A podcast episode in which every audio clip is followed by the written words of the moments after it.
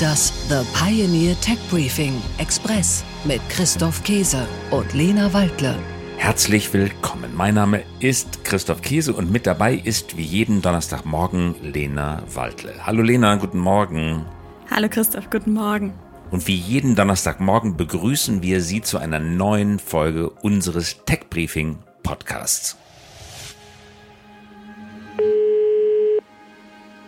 Hey.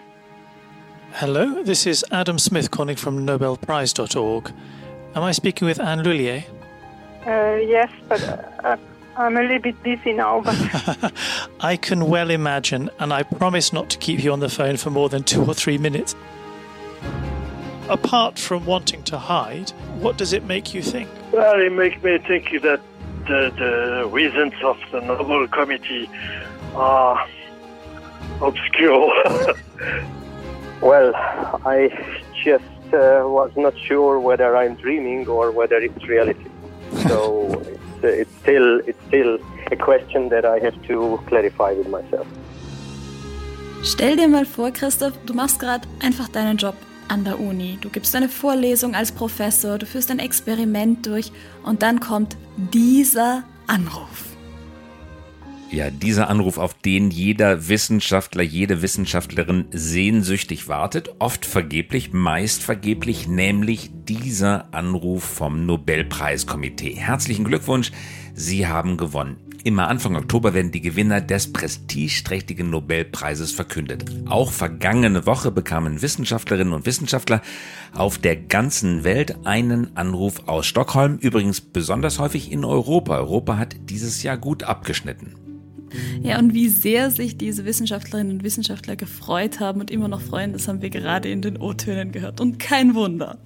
Kein Wunder. Und wir vom Tech Briefing, wir beschäftigen uns natürlich besonders mit den drei naturwissenschaftlichen Preisen. Es gibt ja bekanntlich auch Preise für Frieden, Wirtschaft und Literatur. Aber das Tech Briefing, das stellt in den Vordergrund die Preisträgerinnen und Preisträger und natürlich die Technologien aus Chemie, Physik und Medizin. Und damit starten wir auch gleich in die Folge, wie immer nach den Nachrichten der Woche.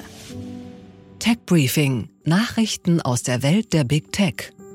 Google eröffnet eigenes Cloud-Rechenzentrum in Deutschland. Der Suchmaschinenkonzern eröffnet am Freitagnachmittag sein erstes eigenes Cloud-Rechenzentrum in Hanau. Das Projekt ist Teil eines gut eine Milliarde Euro umfassenden Investitionsprogramms des Google-Konzerns Alphabet. Damit möchte Google sich unabhängiger vom Werbegeschäft machen, also durch das Vermieten von Cloud-Dienstleistungen. Amazon möchte auch ins All. Das Starlink des Elon Musk hat bereits mehr als 4800 Internet-Satelliten in die Umlaufbahn geschossen. Nun zieht auch Jeff Bezos mit Amazon nach. Er startet ein eigenes Satellitenprogramm namens Cooper. Tech Briefing Nachrichten aus der Welt der Startups. Miura 1 hebt ab. Das spanische Startup PLD Space absolvierte am Wochenende einen erfolgreichen Jungfernflug seiner wiederverwendbaren Miura 1 Rakete. Die spanischen Medien feiern einen Meilenstein. International erkennt man die Leistung als einen wichtigen Schritt für mehr europäische Souveränität im Weltraum an. Lebensmittel aus der Luft. Das Drohnen-Startup Wingcopter und die Frankfurt University of Applied Sciences haben heute das Projekt Drohnen-Lastenrad-Express-Lieferung gestartet. Unter dem Namen Liefermichel bietet das Projekt den Bewohnern abgelegener Stadtteile in Michelstadt, Hessen, die Möglichkeit, Lebensmittel und Konsumgüter schnell und emissionsfrei per Wingcopter-Lieferdrohne und per Lastenfahrrad nach Hause liefern zu lassen. Tech Briefing Nachrichten aus der Welt der Technologie. Belgien Sicherheitsbehörden nehmen Alibaba wegen Spionageverdachts ins Visier.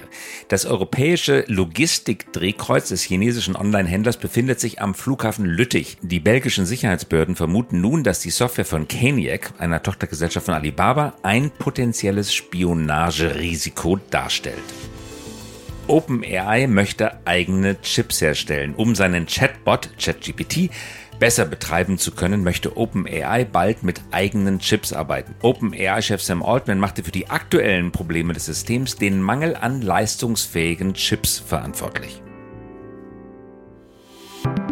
Sie hören aktuell die kostenlose Kurzversion unseres Podcasts. Sie wollen mehr vom Tech Briefing? Unsere Analysen sowie Expertenmeinungen und topaktuelle Interviews hören Sie auf thepioneer.de/slash techbriefing oder in unserer The Pioneer App. Mit einem Abo für nur einen Euro im ersten Monat erhalten Sie wöchentlich Deep Dive Infos zu Megatrends und Innovationen aus der Welt der Technik und natürlich auch alle weiteren Podcasts und Artikel unserer Pioneer Redaktion. Alle Infos und Links finden Sie in den Show Notes. Und damit sind wir auch schon wieder am Ende unserer Folge angelangt. Herzliche Grüße, einen guten Start in den Tag und in die Restwoche wünschen wie immer Christoph Käse und Lena Waldler. Liebe Grüße und wir hören uns wieder nächste Woche. Bis nächste Woche. Tschüss. Das The Pioneer Tech Briefing Express mit Christoph Käse und Lena Waldle.